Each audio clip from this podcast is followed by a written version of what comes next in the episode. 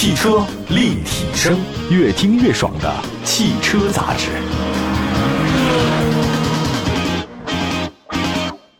大家好，欢迎大家关注本期的汽车立体声啊！今天呢，跟大家说说一些豪华车的事情。在我们节目当中跟大家分享的一个就是，如果你不一定要买 BBA，你觉得大家好像都开这个车太街车了，还有哪些比较不错的豪华的中级的或者说高级的这种车型值得大家入手啊？让自己显得好像与众不同，不是只有奔驰、宝马、奥迪啊，其他一些车型的话呢，也能彰显你的个性。那么今天呢，给大家一个预算啊，就是预算四十万左右买豪华的中高级车。那对于这样的这个很多专家呢，都会选择四十万啊，那你肯定买 BBA 啊。甚至我觉得在很多普通人的眼里面，似乎只有奥迪 A 六、奔驰 E 或者宝马五啊，才算是四十万左右的好车。我觉得如果从面子考虑来讲，这个三个是肯定没有错啊，就像是你穿衣服。你穿黑色和白色，它永远不会有问题一样。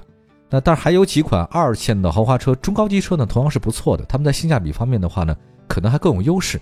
啊，今天就聊聊这事儿啊。那么跟大家推荐几个车型吧，也是仅供各位的一些选择。有一个车型啊，现在是咱们中国品牌，这个就是沃尔沃。就沃尔沃这个品牌呢，给人的感受啊，就是这个人呢还比较会生活啊，好像有点小品位。那以前呢，在 S 六零那个时代哈。这个在路上见到，总感觉买这个车的人很像律师啊，像老师啊，比较正派的职业啊，没那么多心思呢去花里胡哨的。那低调呢，这个在现在这个时代呢，真的是一个很可贵的气质啊。我不太喜欢那么特别张扬的。那么在合资的豪华中高级车阵营当中啊，沃尔沃 S90 呢是销量仅次于德系三强一个车型。一方面呢，大家都知道沃尔沃北欧豪华品牌定位呢是被大家认可的啊。另外一方面呢，就是沃尔沃 S90 呢。霸气不失优雅啊，在智能安全配置方面也给的很足，整体产品力呢是相当不错。那虽然是一款中高级轿车，但是沃尔沃 S90 的外观设计是很年轻化的，雷神之锤啊，大家都明白长什么样。另外呢，车身侧面这个北欧呢都是很简约的，车顶和 C 柱呢似乎现在还有一些轿跑车的影子，车尾呢就很含蓄了啊。C 型尾灯呢是它标志性的设计。沃尔沃 S90 的内饰设计呢，同样是很简约啊，中控台大尺寸，显示屏也体现了这个科技感。那么因为是豪华的中高级车，S90 的内饰质感呢是相当不错的，也达到了同级别车应该有的水平。啊，我看一下沃尔沃的数据啊，它的轴距呢是三米多，三零六一，那整体空间不错。它燃油版采用的是 2.0T 发动机加48 V 的轻混，匹配呢八速自动变速箱啊，最大功率呢是一百八十四，最大扭矩三百五，这个都还是不错的。零百加速是七点二秒，绝大多数目标客户要求都能满足。今天第一辆四十万的啊，这几款二线的豪华中高级车推荐 S 九零，还真不仅仅是因为它动力还真的可以啊，在于它这个很高的安全配置。因为沃尔沃看家就是这个东西啊。那官方售价四十多万那个 B 五智逸豪华版，当然这个官方是这个价，那实际上你在这个现实生活当中去四 S 店买肯定很便宜。它依然标配前后排头部安全气囊。还有七部气囊、并线辅助、车道偏离、车道保持辅助、主动刹车、自适应巡航、倒车的车侧预警、倒车影像、前后泊车雷达、全景天窗、全液晶的仪表盘、前排座椅加热、自适应远近光 LED 大灯、转向辅助灯、分期自动空调。所以从安全配置方面来讲呢，S 九零的入门版，它这个配置的话达到 BBA 的顶配版。从我个人实际来看啊，这因为我也开过几次 S 九零啊，就是我觉得除了它的这个安全配置和性价比较高啊。那我自己个人的一个感受哈，就是它这个镀铬的扶手和那个四边门的那个木条还是个人喜欢的。就随着现在自己年纪越来越大啊，我总觉得多点自然的东西没什么不好。我太阳光照进来的时候，坐在这个大的车里面，哎呀，感觉很高级。如果你打开天窗啊，车里的感觉会让人很舒服的。我想这个就是一个啊，四十万的车跟四万的车也有具体的差别吧。好吧，我来看下一个车型凯迪拉克 CT 六啊。那提到凯迪拉克，大家也觉得，哎，这个确实是豪华品牌啊，美国的，没错。今天推荐的 CT 六呢，它就是凯迪拉克的一个高档豪华车。这个 CT 六是谁啊？接替的谁？接替当年那个赛威那个市场空间。但赛威呢，到中国市场呢是有点失败啊，没办法，因为它那个油耗太高了啊。那这个车呢，CT 六是一五年在这个纽约车展首发，一六年呢在北美上市啊。它这个定位呢，CT 六比那 CTS 高，轴距超三米啊，所以。这个车呢，我记得当时听凯迪拉克人给我讲过，它是跟那个德系的 D 级豪华车进行错位竞争的，也就是说，介于中大型和豪华之间的一款车型，就是 CT 六啊，它错位竞争一下嘛。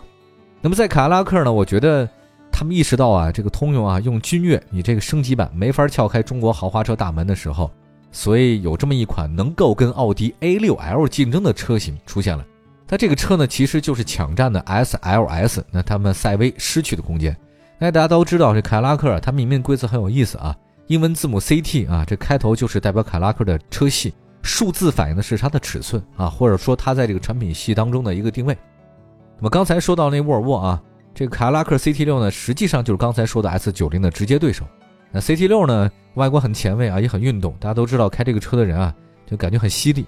它表现美系车啊，它就是比较张扬的风格。那车身的侧面呢是标准的三厢，不错的后排头部空间啊，车尾呢很有厚重感，所以尾灯的造型跟前大灯呢形成一个比较好的呼应。这个车的轴距呢是三一零九，虽然没有在国产之后呢再加长啊，我觉得它已经很长了，不用再加了。再加长呢，这个操控啊，你转弯的时候就很麻烦啊。那么动力系统方面呢是二点零 T 加十速的自动变速箱。还要带 True Power 的这可变正时气门的管理系统，2.0T 发动机最大功率174，最大扭矩350。那跟 S90 不太一样的话，这个车是后驱车啊。我最近一直在开后驱车，感觉非常好，可能开习惯了吧。我觉得开后驱车的人的感觉还真的不太一样。再来看一下配置啊，就是 CT6 的两款高配车才有这种齐全的主动安全配置。它这除了高配车以外，其他的话呢，它不太一样。因为终端的这个市场优惠呢特别大，我们推荐的还是顶配吧。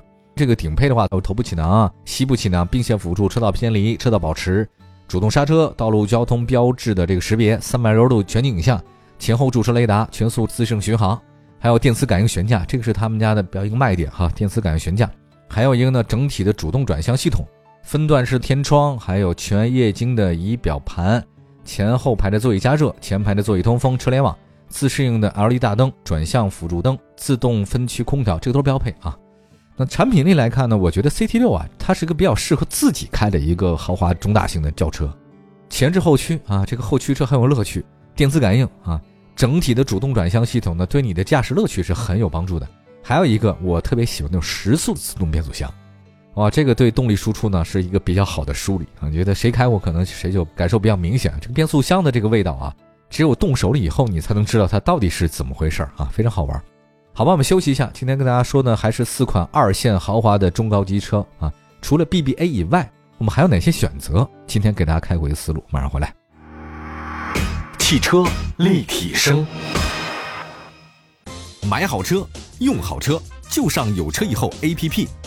腾讯战略投资的汽车信息服务平台，带给您真实靠谱的汽车报价，全国车辆降价信息，全市车辆最低门店。有车以后 APP。欢迎您下载。回到节目当中，今天的汽车立体声呢，跟大家分享的就是这个四款二线豪华的中高级轿车都是哪些。主要我们现在看到大街上到处都是 BBA 啊，这个有点乏味。我们希望生活呢是千姿百态、丰富多彩，就像是看那些很多演员哈。我现在看到很多演员也是，都是锥子脸哈，都是那个样子，真的分不清是谁啊，连连看。我觉得这个你觉得生活很没有意思嘛，对吧？我们今天就说的是不同品牌啊，他们都有中高级轿车。那么也希望呢，我们这全国两百多个城市的朋友们听到节目之后呢，如果我们今天话题是特别对你的胃口，欢迎大家呢可以转载点赞啊，都没问题。只要有一个视听软件啊，这搜汽车立体声都能找到我们。我们全国两百多个城市落地播出，线上线下呢都有。我们来看今天说的第三个捷豹，这个车呢是源于英国的运动品牌，但是现在呢这个情况不太一样啊，它被塔塔收了很多股份啊。SFL 是它的国产旗舰轿车，它的轴距呢是加长了，但是运动化的定位呢没改。那目前市场上销售的捷豹 XFL 呢，是今年应该是六月份上市的吧？相比老款呢，它的设计更加符合潮流啊。前进气格栅是没有什么改变，但是增加了一个点阵式的镀铬。大灯呢还是很犀利，双 L 型的日间行车灯呢高级感很强。车身的侧面轮廓呢跟老款车相比呢没有太大变化。前翼子板有调整啊，它没有那个扎挂了，是用个豹子来替代了。我觉得这个替代的很好。那现款的捷豹 XFL 的内饰变化比较大，那三幅方向盘的造型更干练了啊。多功能按键变为轻触式啊，中控台呢显示屏从之前的内嵌式变为悬浮式，这个就比较科技感了。那空调控制区呢也有所改变，两个带显示屏的大旋钮呢替代了之前的两排按键，操作呢是比较简洁啊。旋钮式的电子换挡变成了现在常规的电子挡杆。呃，他们发现啊，按钮啊，咱们国人还是不太适应，就是很多人一挂档，哎，你们这个挂档怎么是旋钮式的呢？其实旋钮也挺方便的，看你习惯不习惯啊。这个操作倒是更方便、更直接了。啊，现在换成电子挡杆了嘛？来看一下捷豹 XFL 的数据啊，轴距是三幺零零，尺寸不小啊。这个确实挺宽敞的。动力方面，我们比较关心的是搭载 2.0T 加八速自动变速箱。2.0T 的话呢有三种调教，低功，低功版呢是 P200 这个车型，最大功率147，最大扭矩320，我觉得这个差不多够用了。还有中功率呢是 P250，最大功率184，最大扭矩365。它有一个最大的那个高功版呢是 P300，最大功率221啊，最大扭矩400牛米，我这个确确实比较高功了啊。加速度方面的话呢，我们再说它那个 P200 啊，这个低功率版零百加速是8.3。它那个中功版的是七点八，呃，高功版的是 P 三百的话是六点四，所以零百加速啊，就看它有没有需求，所以肯定还是扭矩和最大功率比较大嘛，零百加速它比较快。驱动方面的话，它不仅有后驱的，还有四驱的，这个大家可以根据自己的选择啊。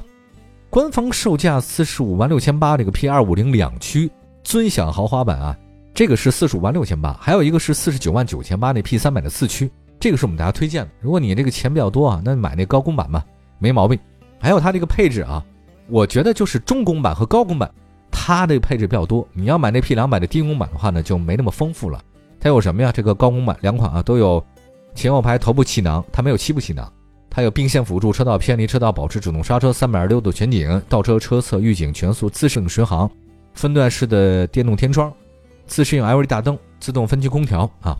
我觉得这个车呢，说老实话啊，捷豹呢就是外形很炫酷，内饰又好看有个性。他喜欢人会特别喜欢，他不喜欢的人呢，我觉得只会看看啊。但是这个一问车有没有缺点呢？我觉得也有些缺点。它缺点就是降价真的太快了，以迅雷不及掩耳盗铃之势啊，有这个价格让你变得太快了哈。